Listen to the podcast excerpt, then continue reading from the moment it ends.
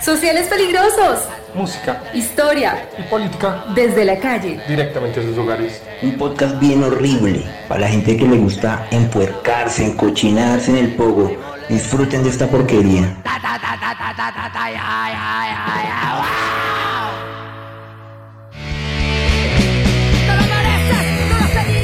Acá Viola, guitarra y voz de ira. Un saludo para este podcast donde se habla de música, de ruido, sociales peligrosos. ¡Eso!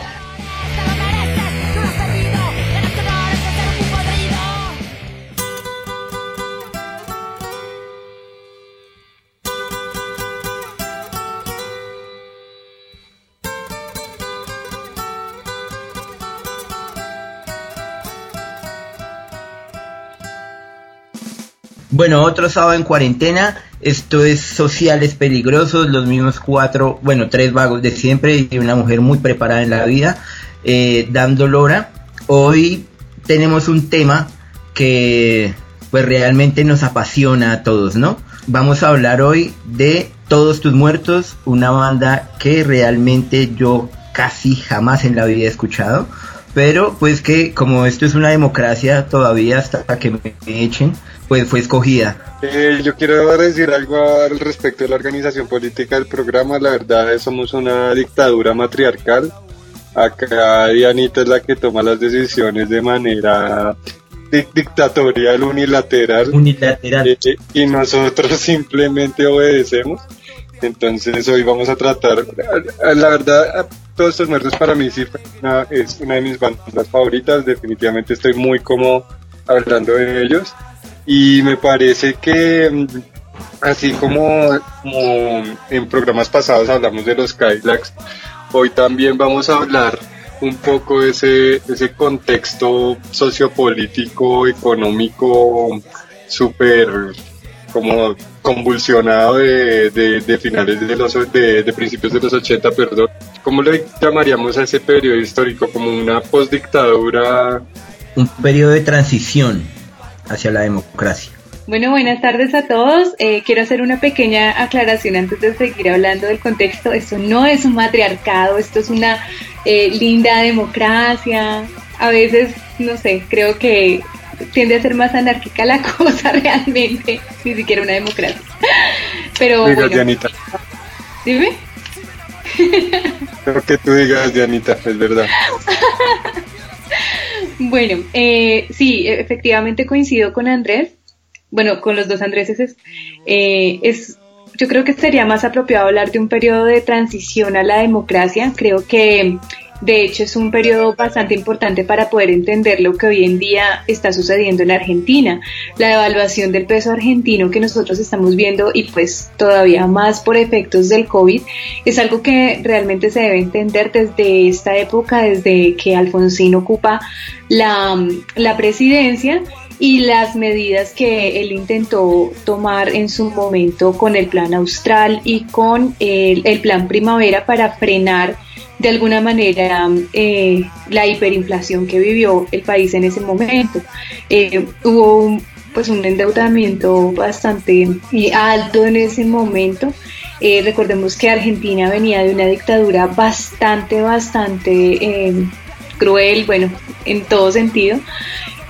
tanto en las medidas económicas como en las violaciones a los derechos humanos, como ya lo hemos visto en, programas anteriores, por ejemplo, cuando hablamos de, Argentina en el programa de los fabulosos Cadillacs, mencionábamos algo también sobre eso, ¿no? Entonces, estos periodos de transición, y, ustedes me corregirán, eh, siempre es, son todo un desafío para un país porque la gente piensa que se acaba una dictadura y ya todo el mundo sale a abrazarse y sí, ya no hay más violencia y todo va a ser pues pajaritos en el aire y la cosa no es tan así. Em, realmente volver a restablecer la, institucionalidad, volver a tener la confianza en las instituciones democráticas y repensar incluso la misma democracia eh, es un desafío bastante grande y sobre todo cuando hay heridas sociales eh, tan grandes. En términos económicos también fue como lo, lo, mencionaba hace un momento, un desafío grandísimo, sobre todo porque en esa época y también ustedes me corregirán con este, este punto, es una época en la que masivamente se estaban declarando moratorias eh, de la deuda externa eh, por parte de los países latinoamericanos, no había cómo pagar. Y vemos entonces eh, una casi que el ocaso o una reconsideración de lo que son los efectos positivos de lo que nosotros conocemos como estado de bienestar y empieza a entrar todo el discurso neoliberal como una, entre comillas, posible solución a, esa moratoria de los estados, ¿no? Entonces se empieza a configurar como esta idea de, un estado que ya no debe controlar eh, la economía, un estado que ya no debe tener eh, no sé, una parte como del presupuesto nacional destinado a, a, lo social, sino que ya se empieza a hablar más de un Estado mínimo, un Estado regulador, un Estado que ya no mete la mano en la economía, sino que deja que la economía se regule por sí sola y la regule el mercado. Y ya no va a tener esa responsabilidad social. Entonces, para nuestros oyentes que de pronto no estén tan familiarizados con el tema, un muy buen ejemplo creo que podría ser Colombia. Colombia nos va a mostrar precisamente eso con la salud, ¿sí? Lo hemos visto también eh, con la educación. Exactamente. Nosotros ya hemos tenido dos paquetes grandes de reformas neoliberales y el neoliberalismo acá entra en los noventas. Entonces, por esta misma época es cuando empieza a entrar el modelo eh, en la región. Y es Se puede decir que es como un laboratorio también del neoliberalismo a nivel latinoamericano. Ajá, exactamente. Y hay que acordarnos también de Chile, ¿no? Las medidas de Pinochet, muchas de ellas eh, por los economistas consideradas como unos, unos primeros inicios de, lo que podría ser el neoliberalismo en, en Latinoamérica. Nunca tuvimos dictadura formal, pero realmente todas las medidas después de las dictaduras las tuvimos. O sea, es como si, si hubiera habido dictadura, la verdad. Claro, no tuvimos dictadura porque lo llamamos golpe de opinión. Le, le minimizamos el Estado a la dictadura de Rojas Pinilla, pero pues igual, igual desapareció estudiantes, igual hubo terror en contra de la oposición, terrorismo de Estado, etcétera, etcétera. Y pues unos 30 años antes que, que Argentina, entonces pues siempre, siempre adelantándonos a lo malo, ¿no? Aguante, aguante el país. Claramente, profe, pero esta vez estamos hablando de Argentina y así nos parezcamos mucho, pues vamos a irnos de una con, la historia de todos tus muertos. Eh, Harry, ¿usted dónde ubicaría eh, el comienzo de todos tus muertos? Todos tus muertos comienzan en 1985 oficialmente, pero pues me gustaría hacer una cita porque es una de las bandas de culto como más, más importantes a nivel suramericana para muchos géneros, tanto para géneros como el punk, el hardcore y, sonidos más fuertes, como para géneros como más versátiles como el reggae y un, poco no tan estridentes. Quiero empezar con una cita de uno de sus integrantes que es Pablo Molina, el cual se definía a sí mismo en todos tus muertos como eh, en nuestros comienzos seguimos el modelo de Bad Brains, solamente queríamos ser rastas haciendo hardcore. Y es lo que vamos a ver realmente en la banda que se empezó a fundar en 1985 con el famoso Fidel Nadal siendo vocalista, haciendo música bastante fuerte. En 1986 ellos ya lanzan su primer EP casi hecho con las uñas, pues con un sonido básicamente grabado en vivos que se llama en este caso Noches Agitadas de Cementerio, que trae ocho canciones y donde ya venía incluida creo que una de las canciones más famosas de ellos. La banda hacia esta época... Eh, antes de, lo interrumpo ahí un momentico, antes de, entrar como en el tema de los discos y eso, a mí me gustaría, digamos, para los oyentes que no han, no han escuchado nunca todos estos muertos como el profe, eh, pues que tuvieran en cuenta que esta es una, una propuesta súper novedosa en el momento en el que llega. ¿Por qué? Porque es una propuesta, como dice Harry muy acertadamente, eh, en la cita que le hace a, Pablo, que es hacia los Bad Brains, ¿no? Pero ellos llegan con una propuesta de doble voz, una propuesta de como de breakdance también, en, hacen un performance digamos que diferente dentro de, dentro de la escena que ellos se movían en, en ese momento, porque pues hay que, como aclaraba Harry muy bien, eh, hay que decir que pues todos tus momentos sales del punk, ¿no? O sea, los manes son rastas y digamos que tienen su concepción religiosa del rastafarismo porque pues uno es como Bobo Ashanti y el otro es Nayabinji, pero realmente ellos eh, cuando salen, por eso digamos que pegan tan duro y pegan tan duro relativamente rápido, porque son dos rastas cantando a dúo, rapeando eh, con, o sea, con, un- con una con una pista de punk, o sea, es, es como Bad Brains pero a doble voz. No sé si los Pero- que están escuch escuchado el desprecio punk, es algo muy parecido, re- o sea, en, en el nivel que de la propuesta de doble voz, obviamente. Pero la W Ramírez eh, entra años después, casi hacia el 91, 92 en su... Entra hasta el tercer disco que ellos lanzan. La doble voz eh, empieza más o menos hacia el 91 porque en sus inicios la única persona que cantaba eran cuatro personas. Eran, ellos venían, eh, dos de sus integrantes venían de una banda de punk también super mítica, re underground, que se llama Los lactantes. eh, los laxantes, sí, vienen de los laxantes, que eh, salen dos, creo que es el baterista, el guitarrista y lo eh, de los laxantes y se unen con- junto a Fidel y otro de sus integrantes y forman en este caso Todos Tus Muertos, que al principio solo cantaban con Fidel, que más años adelante es cuando in- incorporan a Pablo en, la voz porque pues eh, Fidel era de esos manes que simplemente llegaba y pues si alguien le caía bien le decía, oiga, venga, camine, tocamos y parchemos, usted que sabe tocar. Y así entró Pablo a la banda. En el principio neto de su primer álbum, eh, cuando sacaron su primer IP y su primer álbum, era solamente, en este caso, Fidel Nadal cantando. Y llegaron a tener una repercusión muy importante en Argentina, porque cuando ustedes escuchan, eh, los invitamos también muy cordialmente a los a nuestros oyentes a que escuchen su primer álbum homónimo, Todos tus muertos, tienen canciones que también tienen un... ¿Ese en qué año lo sacaron? en 1988 sacan to- eh, Todos tus muertos, el, el álbum ho- homónimo, y tienen canciones muy darks.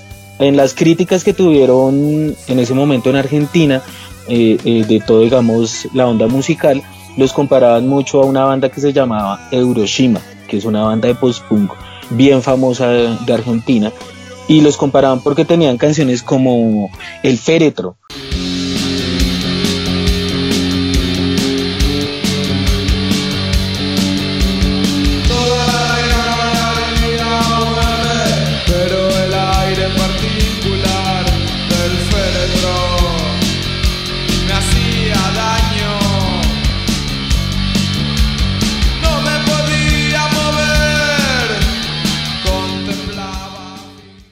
que si ustedes la Eso escuchan... es una- es féretro una es can- tremendo una- tema. es, güey. una, es una canción muy post-punk, pero tienen otras canciones que son super hardcore, que también son así resalidas eh, de, de una clásica formación punk.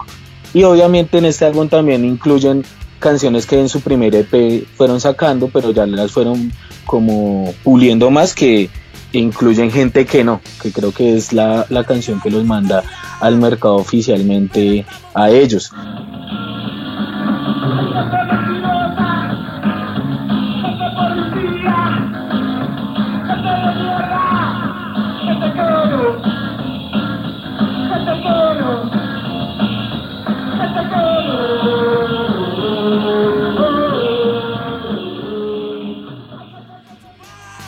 Esta, esa canción, Gente que no, es una canción muy, muy importante, eh, de hecho, para Argentina, para el rock argentino. En el año 2002, la revista Rolling Stones y MTV la ubicaron como la número 97 de las 100 canciones más destacadas del rock argentino.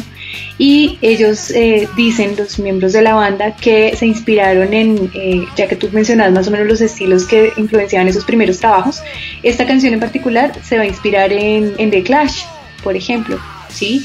Y tiene varias letras eh, bastante eh, políticas, o sea, una- son álbumes muy, muy de confrontación, podríamos decir, ¿no?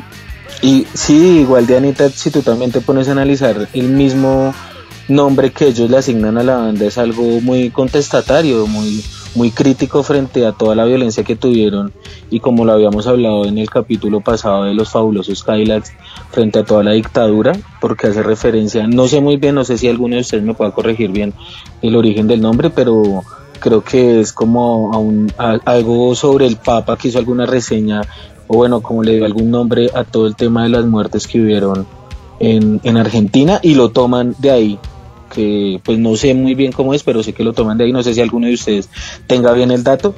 Bueno, pues realmente el, el tema del nombre, pues es algo muy polémico, ¿cierto? Porque es algo muy abierto, o sea, también, también es, se refiere al, a la- o sea, al, al tema de que decirle a Videla que pues tú tienes 30.000 desaparecidos y esos 30.000 desaparecidos son todos tus muertos. No es, es un tema de, ¿cómo se llama eso? Como de, como de trascendencia política, mejor dicho, digamos, está, es abierto, porque es que todos tus muertos es un nombre que se puede aplicar a cualquier eh, régimen político del siglo XX en Latinoamérica. Yo creo que por eso también todos tus muertos, eh, pues, tiene esa, ese- esa repercusión tan grande eh, en Latinoamérica, porque realmente el éxito que ellos tuvieron, lo tuvieron porque si bien en esa época eh, se podía cantar eso, debido al contexto argentino, eh, era algo que pues estábamos viviendo en México, en Guatemala, en El Salvador, en realmente eh, los años 80 para Latinoamérica fueron los años más convulsionados políticamente. Pero con respecto al nombre, pues es más como una, es, o sea, el nombre surge de una encíclica papal del Totus Totus que pues no lo pueden buscar cualquiera en Wikipedia, pero es algo más, más, más abierto, me, me refiero que es mucho más genérico, por decirlo así, pero pues realmente se refiere a Vidal, a, a- al- a los muertos de la dictadura. Y, eh, pues, Y, de- pues- lo- no solo los muertos, sino los desaparecidos, ¿no? Obviamente. Y yo creo que también se refiere a ese sentimiento que había en todo el cono sur latinoamericano, en donde eh, pues también los jóvenes estaban como muertos en vida, no había una oportunidad, no había mm, digamos muchas opciones de estudio, de trabajo, etcétera. Entonces realmente estaban como pues como andando ahí por la vida sin nada más porque la dictadura les había quitado todas las oportunidades. Sí, y esto se ve muy reflejado en todas las canciones. Creo que la producción musical de Todos estos muertos, aparte de ser una banda que nació en el 85, creo que nutrieron mucho la escena underground de, de- en ese momento de la Argentina. Por eso es una banda de culto tan grande en Argentina, porque son de esa camada de, de Ataque 77, de Es que Dos Minutos, bandota eh, eh, tiene, son, son, son una camada de bandas durísimas en Argentina que si ustedes se ponen a analizar eh, todos tus eh, todos tus muertos literalmente nace a la par con Ataque 77 junto a Dos Minutos y junto a otras bandas que terminan junto a Callejeros que son bandas re emblemáticas de Argentina pero Hasta a diferencia Cadillacs. Ah, sí, nacen al mismo- al- al- en los mismos años, pero a diferencia de ellos, a ellos no se les nota tan marcada la línea estonera o ramonera que tenía la mayoría de bandas de punk. No, ellos tienen un- una línea muy marcada sobre el hardcore y creo que eso siempre es muy identificado en todas las canciones y creo que eso es lo que los parte en volverse una banda de culto y no tan comercial.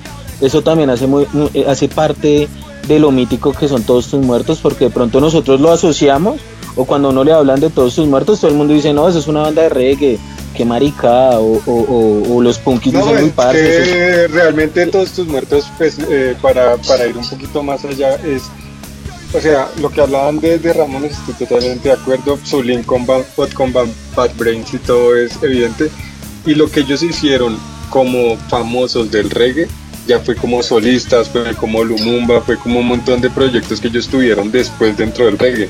Pero realmente Todos Tus Muertos es una banda de culto por lo que dice Harry, porque es una banda que se mantuvo en el underground. y se mantuvo durísimo y le criticaron. Eh, bueno, en, toda esa línea discográfica que ellos tuvieron después de su, de su álbum homónimo, creo que viene uno de los álbumes que, que realmente es, es como más de culto de ellos, que sus fans así más arre- acérrimos, a los fans así que son re, re ultra fans de los manes, siempre dicen que es como el álbum que más les gusta y es el de Nena de Hiroshima. Eh, Todo, trae, claro. canci- trae canciones, hay una canción que es verdad me parece- eh, me parece interesante y es el cover que le hacen a los Doors en esta canción en, en este álbum que es Sí, tal vez. Digamos que eh, los, los oyentes tal vez, tal vez pues que no han escuchado ese álbum con detenimiento, ellos tienen el, el cover de, de, de Doors pero en, en español, digamos Todo que en ellos español, hacen sí. una, una, una adaptación de, de la canción famosa de Doors de Tun Tun Tun Tun Tun You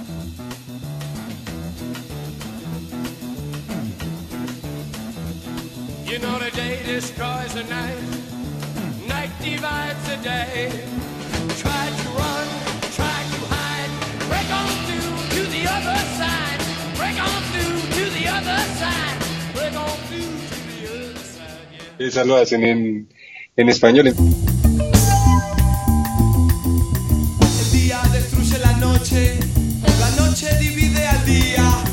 Traté de correr, traté de esconderme. Ábrete camino hacia el otro lado. Ábrete camino hacia el otro lado. Ábrete camino hacia el otro lado. Entonces digamos que es una, o sea, obviamente como vienen del punk, vienen de algo mucho más, más fuerte musicalmente. El Nena Hiroshima es algo como un poco, yo, o sea, no sé cómo Harry lo conceptualizaría, pero yo diría que es como un rock sucio, como un, como ya un poquito más, por decirlo así, como más post-punk, tal vez, no sé. si algo identifica este álbum y es como los mismos integrantes de, de- de la banda dicen, eh, pues Fidel y, y- los otros integrantes básicamente llegaron a la música como una banda de punk, hicieron lo que hizo una banda de punk, llegaron a tocar sin saber tocar. Y ya después de los años, si se dan cuenta, eh, ellos empiezan en 1985, 1991, que es cuando sacan este álbum, ya tienen un, un tiempo donde ya han pulido más sus habilidades musicales y es lo que se nota en, en este álbum. No son de pronto tan, tan empíricos como con sonidos tan rápidos, tan básicos, sino empiezan ya a, a generar una identidad musical que también es catalogada, en este caso por la crítica argentina, como un álbum que también tiene sonidos muy oscuros y muy, muy, muy parecidos al post-punk, como lo dice Andrés. Pero realmente ya después de los años creo que nosotros escuchándolos en este momento, yo no lo, catalogaría dentro de una, como una onda post-punk, sí le daría ese, ese, como ese parámetro, como decía Andrés, como ese rock sucio, eh, igualmente ya empiezan a hacer como más combinaciones, como experimentar más con otro tipo de música eh, dentro del álbum y ya empiezan como a tener, pues, a, a involucrar más a otras personas dentro de, de- de su música. Esta etapa del 91 hasta el 94 es cuando em- realmente empiezan a hacer un circuito de, de conciertos impresionantes a nivel Latinoamérica, a nivel Suramérica, eh, a nivel mm, Argentina y es cuando empiezan a involucrar a más gente. Acá en ese periodo de transición, en ese periodo entre eh, este álbum de la nena Hiroshima y el siguiente que es hasta 1994, El Dale Origen. Origen, que es el, que es el álbum más famoso de ellos. Es un periodo de transición creo. donde, eh, pues, Sí, en Dale ventas sí, en ventas sí, en ventas realmente fue el álbum más famoso. A mí me ¿Qué es lo que que pasa? el más famoso es el TTM 98. pero en ventas no se ve tanto reflejado y creo que cuando uno habla de éxito de un, de un disco lo ve reflejado en sus ventas porque pues no de pronto para No, y los, sabe los- también por qué. Yo creo que las ventas se, se multiplicaron en ese disco por la por la cantidad de gente y otras bandas que hicieron parte de ese álbum, porque en ese álbum tocó Manu Chao, tocó eh, Fermín, Fermín. Muguruza, eh, creo que tocó algunos de los músicos de los Cadillacs y de los auténticos decadentes, si no estoy mal, porque digamos que no, hemos- no lo hemos dicho, pero Todos Tus Muertos tiene un como muchos parceros en común con los auténticos decadentes y ellos tienen con los años han como tenido integrantes en común. y es que eh, eh, antes de que lanzaran ese álbum es cuando en este caso Fidel involucra eh, a Pablo que es el segundo cantante y que es algo que empieza a, generar esa identidad musical que venimos encontrando de todos tus muertos. Nosotros eh, o bueno, nosotros no, creo que la mayoría de personas cuando le hablan de todos tus muertos hacen referencia a lo que decía Andrés al principio, una banda donde cantan dos personas con, con estilos muy reggae, pero sonidos muy crudos como el punk o el hardcore.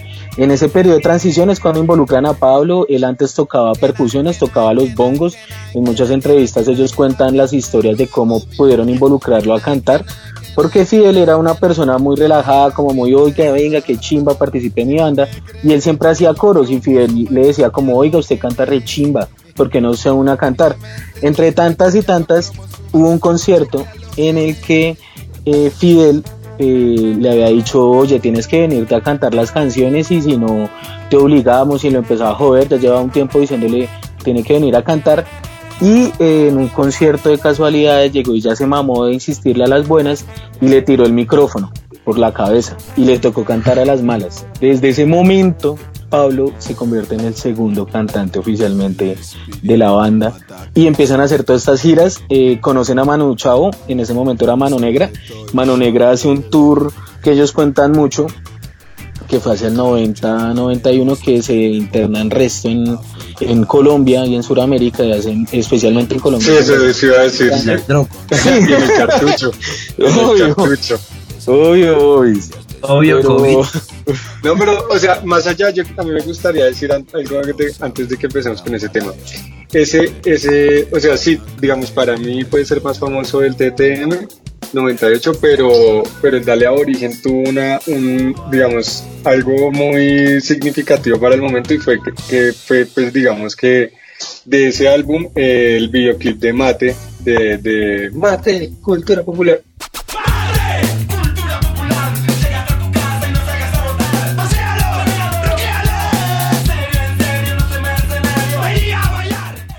Ese estuvo eh, nominado a los Video Music Awards en el 95 como mejor video, la- mejor video latino. Entonces digamos que llegar a una, a una instancia, bueno, también hay que decir que ese álbum es súper político. eh, obviamente si está Manu Chao, si está eh, Fermín Muguruza. Fermín. Pero eh, hay que contarle a nuestros oyentes que de pronto ellos no son muy familiarizados con el nombre de Fermín y Fermín para que pronto no nuestros oyentes Claro, lo puedan obviamente. entender. Fermín es el cantante de una banda de- que se llama Cortatu, fundador de, una banda de las buenas. de, de las de las más grandes bandas De que- las mejores y de las que vamos a varios. tener un programa algún día. Él, él es el cantante, pero en ese momento tenía eh, su proyecto que era algo muy al estilo de Beastie Boys. Y también Ramírez vale la pena contar de cómo llegan a involucrarse con estas personalidades. Ellos en Argentina es cuando conocen a, a, a- a Manu Negra, a Manu Chao lo conocen en, e- en ese, en esa época y el man quedó fascinado porque pues los vio en sus shows en vivo, los invitó a participar en varios shows que él tuvo en Argentina y les dijo, caminen más bien ustedes, se van con Pablo, se va Fidel y Pablo, se van para Francia conmigo y hacemos una gira con Mano Negra, antes de que Mano Negra se acabara oficialmente. En ese, en esos lapsus, Mano Negra estaba eh, grabando su álbum Casa Babylon, que es uno de los álbumes también re épicos a nivel de habla hispana si se puede decir entre comillas, y eh, ellos hacen todo ese tour por Europa y España y es cuando conocen a personas como Fermín, también conocen a mucho el underground europeo en esa época de bandas así también re emblemáticas tanto del reggae, del rap, y es cuando ellos abren ese prisma para hacer otro tipo de cosas. Obviamente uno teniendo un contacto en finales de los 80s, principios de los 90s, con una cultura europea que a nivel musical eran, son los pioneros en, en generar música, pues obviamente se les iba a cambiar el prisma y es cuando hacen este álbum que de cierta manera dejan de hacer ese rock oscuro, ese post-punk, toda esa onda como un poco más sombría y hacen un, un álbum más colorido que como Andrés lo decía tiene canciones que pues creo que son bastante, son himnos muy conocidos, tienen Adelita, que No, total, canción- total.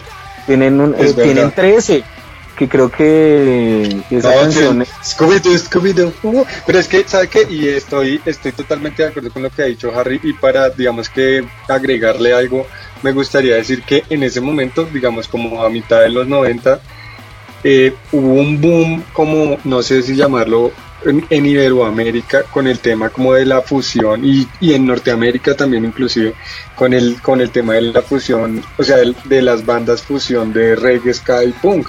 Entonces como que... o Sublime sea, cabe ahí.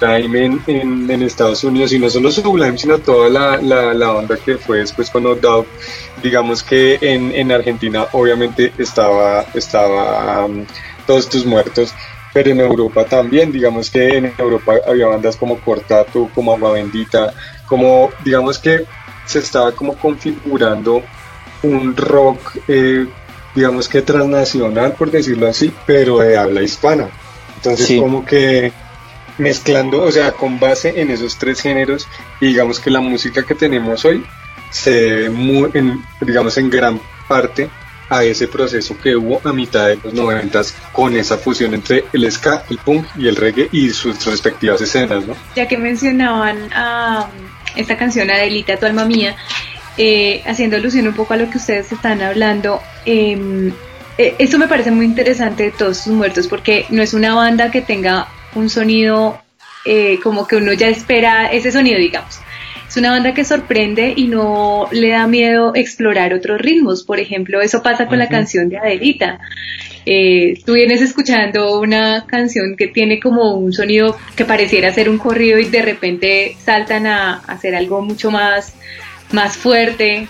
Eh, no sé. Un si ska punk. Sí, como un ska punk. Y tienen muchas canciones así. Y, y bueno, hay un datico curioso, daticos curiosos sobre esta canción. Y es que, eh, por si nuestros oyentes no lo sabían, yo no me sabía este dato y para mí fue realmente una grata sorpresa porque soy muy fanática de este director. Eh, esta canción en particular fue banda sonora de una película eh, que se llama en español Obsesionada con el crimen, pero en inglés se llama Corded, perdón, Cordlet. Y el director de esta película es Tarantino. Sí, Adelita es un corrido mexicano que está inspirado en las Adelitas, que eran las mujeres que ayudaban durante la Revolución Mexicana, ¿no? Antes de, de finalizar con el tema de- del Dale a Origen, porque esa época del 94-96 es muy, es muy importante, es que ellos sacan un álbum en vivo en el 96 que se llama Argentina te asesina, con todo este cambio del que veníamos hablando con Harry, de como de sonido, o sea, como el paso del rock oscuro, del rock sucio, a este rock, a este ska punk, reggae, rap, no sé cómo, cómo, cómo llamarlo, no sé, Harry, que... ¿Cómo, Yo lo- creo cómo le que dirías? ellos, ellos, ellos, como usted venía diciendo ahorita, Andrés, consolidan un sonido bien, bien identificativo y propio para Latinoamérica. Creo que en esos años la mayor influencia que ellos llegaron a tener fue haber tocado tanto tiempo con Manu Chao.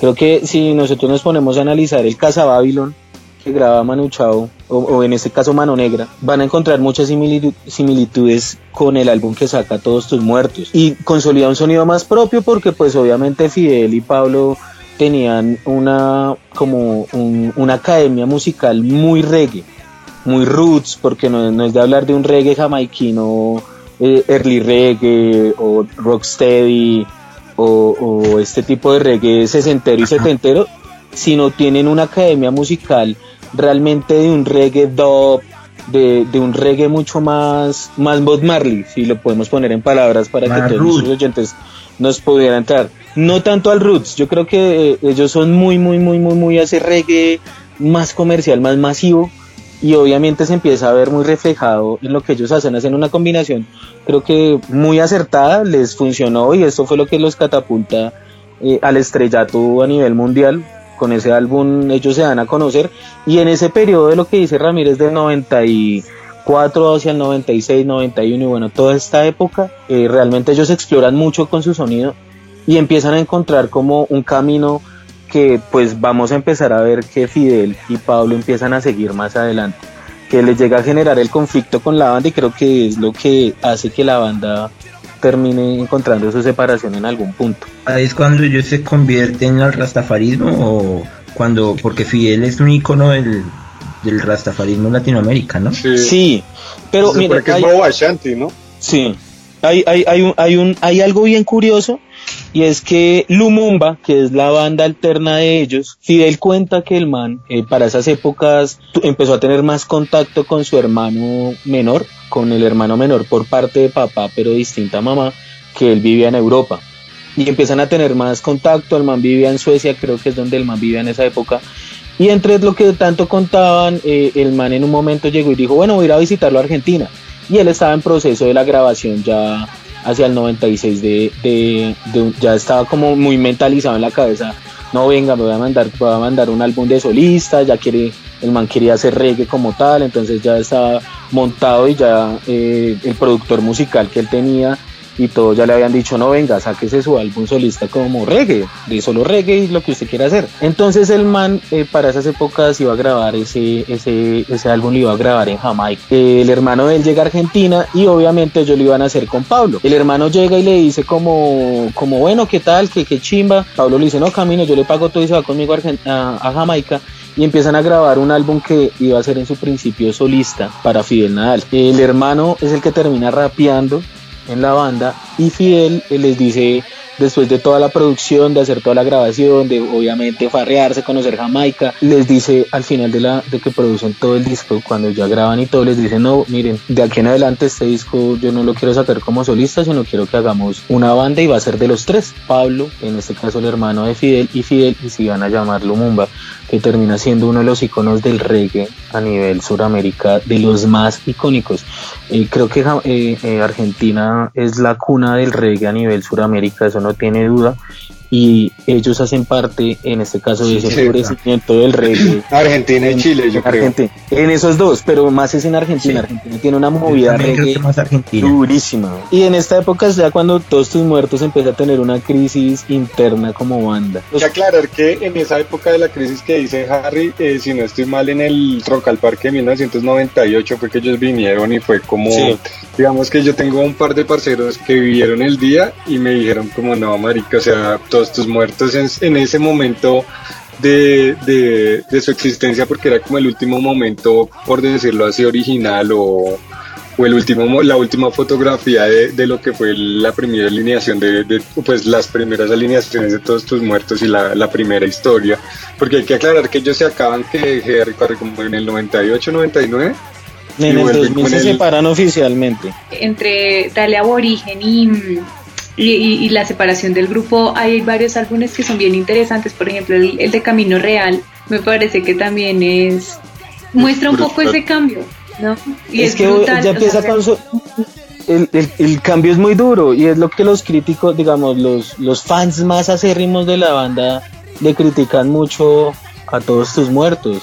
Eh, quiero como eh, apelar a, a un- a una frase de una canción de dos minutos y es como ese Carlos se vendió porque realmente dejaron de hacer una música que era de culto, Todos tus muertos tuvo un impacto social durísimo en Argentina, eh, era una banda de culto impresionante, estaba al nivel, como les decía, de bandas que son allá muy importantes como Callejeros, Ataque 77, Animal y demás, y muchas bandas que, que de un momento a otro empiezan a hacer, obviamente en su evolución musical, porque pues muchos artistas no se quedan, no, no, no- de pronto no, no se quedan conformes haciendo lo que venían haciendo, sino empiezan a evolucionar a lo que realmente les gusta.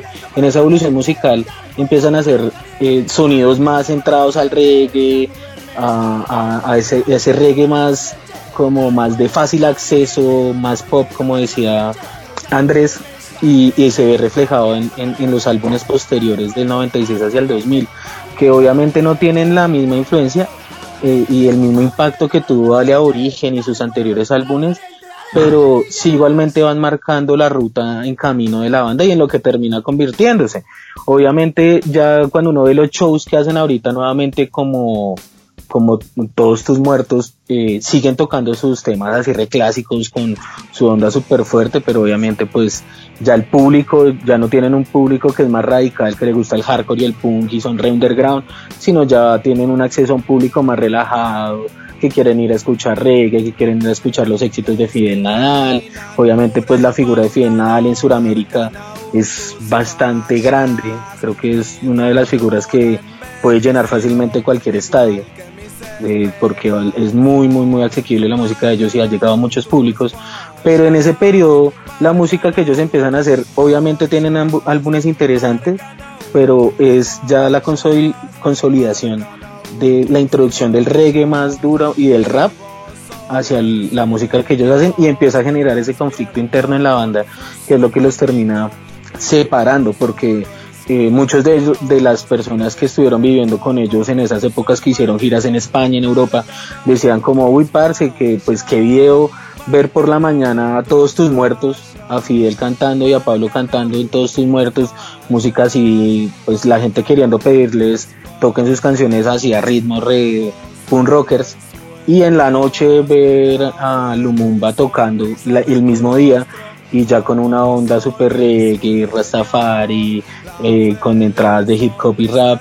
Entonces también pues obviamente les iba a generar un conflicto tanto a Fidel y a Pablo porque pues uno no puede tener de pronto ya un nivel de, tener una seriedad y una banda no puede tener el mismo profesionalismo con las dos bandas, ni el mismo tiempo y la misma dedicación de tenerlas para las dos y pues al fin y al cabo ahí ya empiezan a surgir sus, sus problemas obviamente personales, de, dedicación a la banda, de demás los conflictos que se puede presentar en cualquier familia se presentan en esos momentos en la banda y llega ese momento como decisivo de decir, bueno, ya pues dejemos a todos estos muertos sanos y cada uno se ponga a hacer lo que quiera y pues Fidel ya se lanza ahí como solista oficialmente y ya empieza otra historia.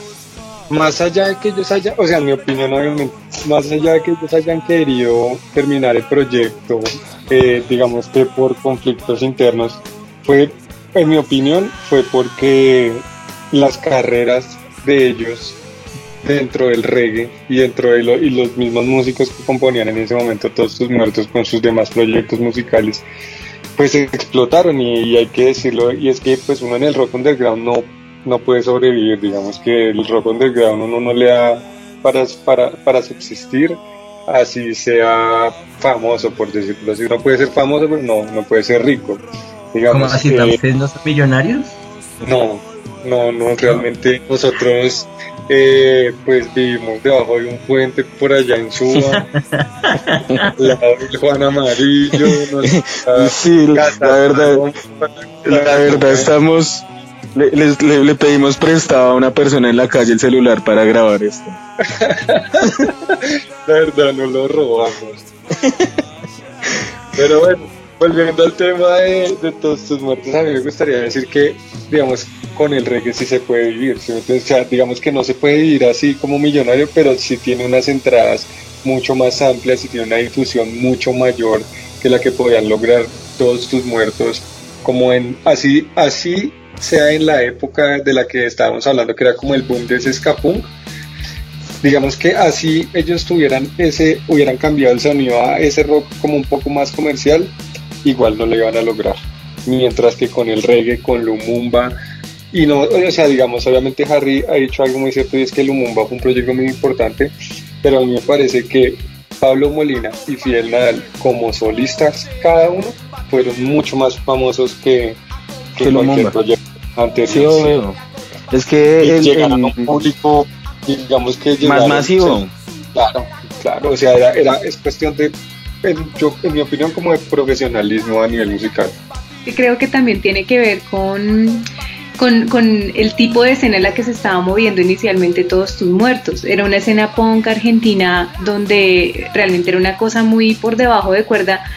También, o sea, era como una cosa muy, como usted lo decía, muy underground, pero en todo el sentido de la palabra porque aún existían temas sensibles, entonces creo que, que realmente eso es clave para entender la, la limitada circulación de, de, los discos iniciales de todos tus muertos.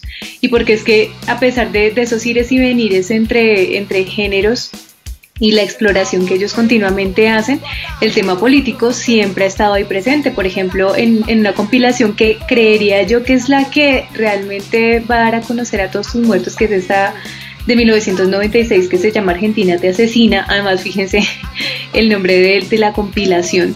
Eh, por ejemplo, la portada. Aunque es un envío, la verdad, no, no es compila, sino es un envío. Pues es una compilación de envíos. Ah, pero pues. Eh, entre, pero entre ese y otro que va a salir en 1997. Ah, eh, recogen, por ejemplo, eh, canciones como Gente que no, y bueno, van a recoger varias, varios éxitos de ellos. Eh, que se van a dar a conocer en otros países. Y, la portada, lo que iba a contarles es que la portada de Argentina te asesina son fotografías de personas desaparecidas en la dictadura. Y en ese mismo periodo, 1997, en octubre, ellos homenajearon, eh, participaron, perdón, en el homenaje a las madres de la Plaza de Mayo, por ejemplo. Entonces, el compromiso político de la banda, independientemente de esos ires y venires, siempre ha estado súper firme. Por ejemplo, ese último álbum, bueno, no, no es tan último, pero este de, del Camino Real, uno ve una mixtura eh, súper interesante. Entonces ve uno la canción así muy, muy reggae hasta la canción que trata de volver a esas raíces eh, punk de la, de la banda. Van a tener colaboración con Fermín, pero también va a estar, por ejemplo, Manu Chao, con una canción que a mí particularmente me gusta mucho que se llama Todo lo daría donde va a hacer una colaboración ahí con, con Fidel en la creación. Ahora Alejandría. Sí, y, y hay una cosa bien curiosa. Todo lo daría en Alejandría por volverte a ver. No, pero tienes razón, ese, ese que fue el hay varias estoy mal. No, y hay, y hay esa- ese álbum, por ejemplo, tiene varias canciones así como muy de amor, muy, ¿sí? Eh, que, Muy que- reggae lovers. Sí, una cosa bien curiosa, ¿sí? Ay, a mí me Entonces, gusta. eh, a, mí, a mí me gusta mucho ese álbum, Caminos Reales, chévere, se lo recomiendo a los, a los oyentes. Hay una Eso canción, creo que es ese álbum. Es- hay una canción que me gusta mucho que se llama Besos de Seda, que es re Sí. buena esa canción. Sí,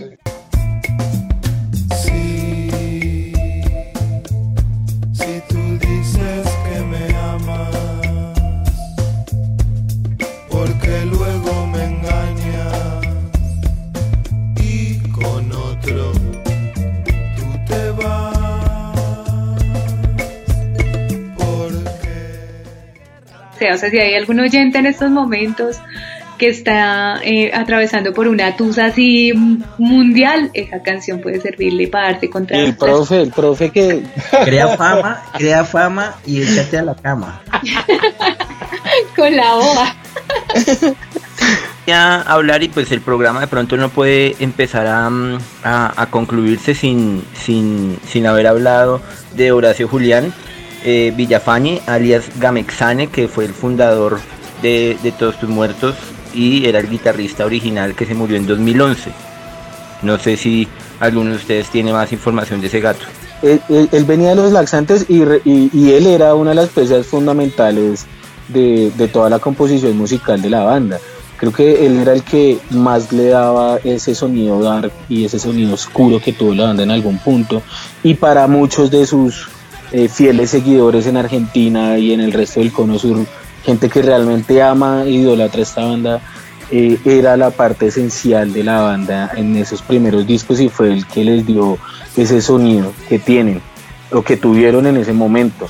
La muerte de él fue algo que provocó que tuvieran una pequeña como vuelta eh, al ruedo todos tus muertos, en este caso sin Fidel, se lo estaba cantando Pablo y se llamaron todos tus decadentes porque como también eran muy amigos de los Ay, auténticos decadentes. yo fui a ese concierto, yo tengo la boleta por ahí. Ah, yo ahorita la pongo para, para una fotillo. Acá la tengo al lado. Eso fue en el es- 2006 en el, en el Downtown 727, me acuerdo. Sí. Y, Y Fidel eso salió es- re ultra punkerizado y tocaron, pues solo punk, digo Fidel no, sino Pablo. Ese día solamente vino Pablo. Es que Y- para esa gira solo y- tocaron con Pablo. Ajá, y llegó así como enchamarrado, con, un- o sea, digamos, como con drelas, pero con una capucha en la cara de, de como de calavera, ¿sí? Entonces, Re era Bad como- Brains, es que es, Claro, es- que es- es- Entonces, digamos que todo el mundo, o sea, cuando yo fui, yo tenía como 16 años, marica, 17 años, y yo fui como con una, o sea, con mi novia de la época y con unas amigas de ella que iban a escuchar el Todos tus muertos de Fidel Nadal y el reggae y tal, y no sé qué, y terminaron haciendo un show de punk. De hecho, en esa gira sale un disco que se llama, eh, o en una canción que se llama pues de nueva porque sale el disco pero pues con las canciones viejas y unas nuevas que se llama eh, la fiesta reggae punk si no estoy mal bueno el caso es que digamos cuando hacen ese re- ese retorno del que habla Harry es un retorno como al punk ¿sí para que los oyentes tengan como eso claro porque fue un choque para nosotros claro las nenitas con las que yo iba iban a escuchar reggae y tal y como a bailar y cuando pff, salió un el espectáculo de punk todos quedamos como. Y es que ese, esos punky reggae parties también son con una influencia de las fiestas que se hacían originalmente en Inglaterra. Obvio, y es, y es- Flash y- era y- y- uno de los protagonistas. no, y viene a colación una canción de Bob Marley que se llama Reggae Punky Party, que es bajo el cover que ellos hacen esa canción.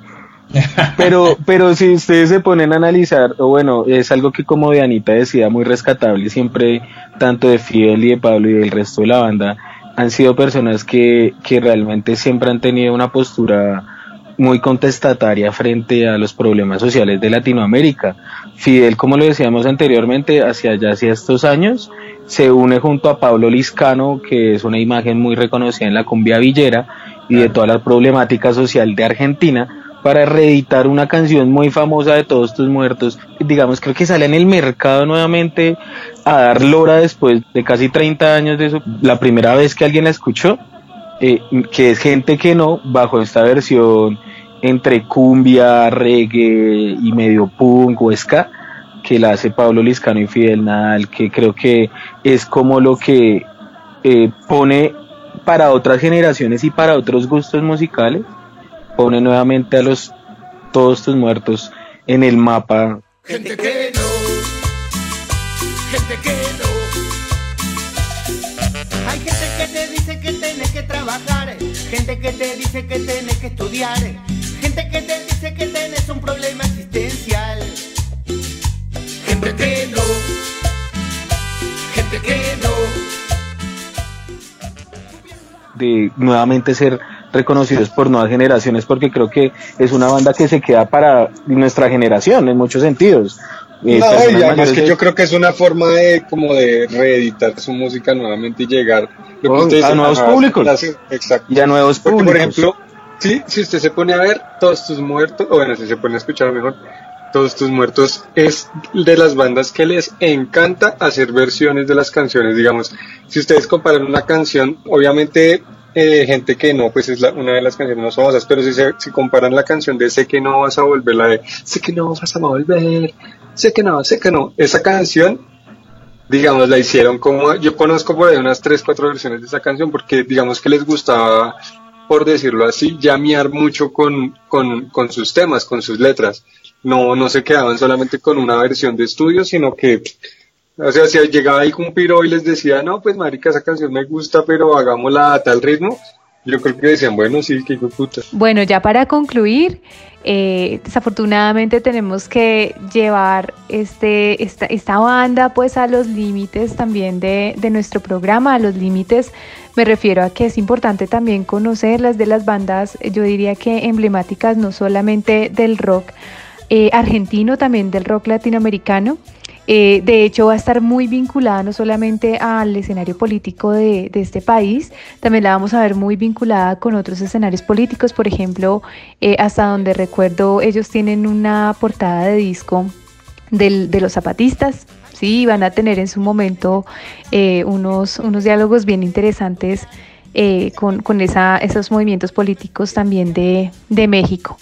Entonces, nada, invitarlos a todos nuestros oyentes a que los conozcan, más allá de que pudo haber sido banda sonora de, nuestros, de, de nuestro momento de adolescencia o de nuestra universidad, creo que es importante valorar el, el- el aporte que nos hace Todos tus muertos.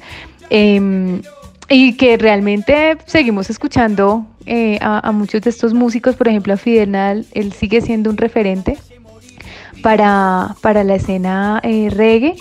Entonces, invitarlos a todos a que escuchen eh, álbumes como Dale a Origen, como eh, em, El Camino Real, Nena Hiroshima, bueno, todos, todos, todos, todos son álbumes que no tienen presa mala.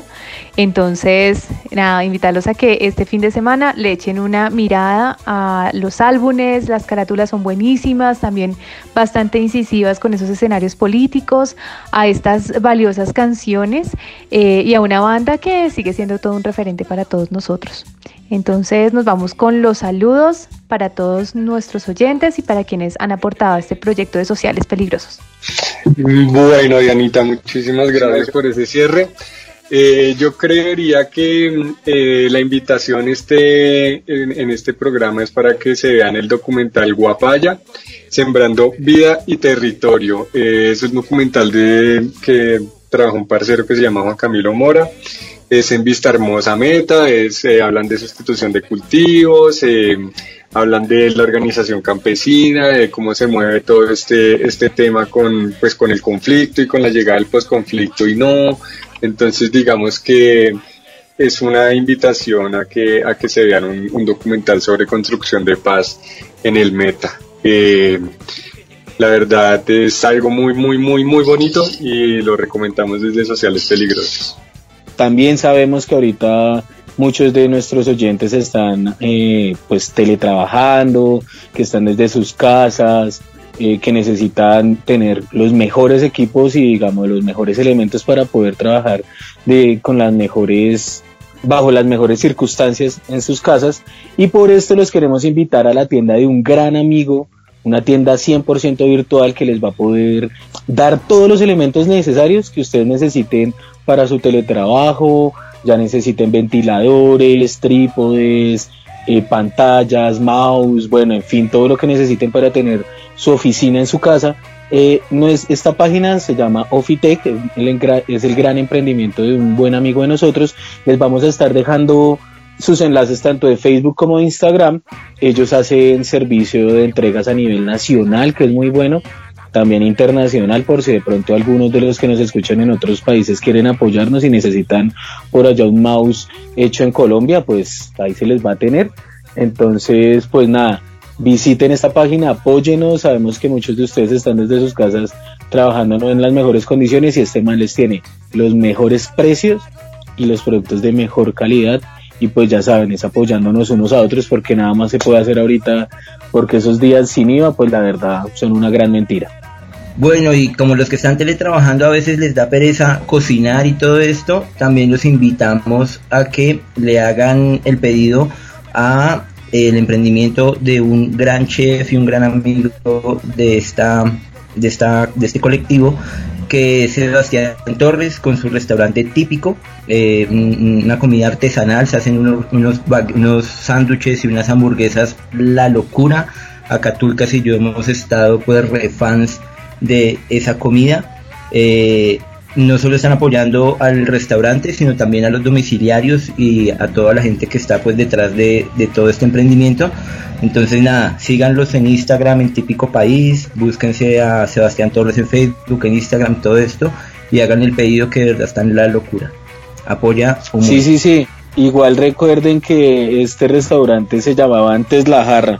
No me gustó el Claro. cambio de nombre, pero pues aguante La Jarra. También un especial saludo a La Jarrita para que, que se cambie. Vamos Jarrita. Vamos, Jarrita. Bueno, y para los oyentes que no saben quién es la jarra, es la mujer de Harry, así que las que le están escribiendo por interno ahí que venga que ese gordito tan rico que no sé qué, por favor abstenerse de esos comentarios. Eh, pueden estar metiendo en problemas a, nuestros, a nuestro amigo, entonces, Nada, este fue el gran programa de la gran banda de Todos Tus Muertos. Esto fue Sociales Peligrosos y nos vemos en ocho días, hijo de puta.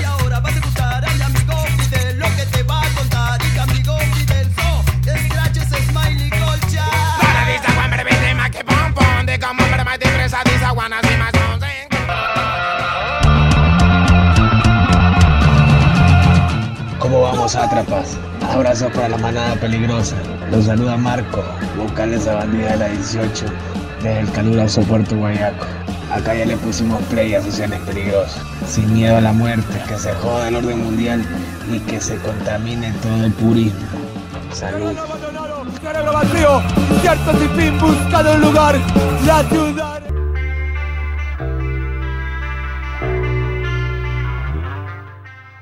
Y recuerden que esto fue Sociales peligrosos. Sociales peligrosos. Sociales peligrosos. Sociales peligrosos. Sociales peligrosos. Sociales peligrosos. Sociales peligrosos. Sociales peligrosos. El mejor podcast de esta gonorrea de ciudad. Gonorrea Ome.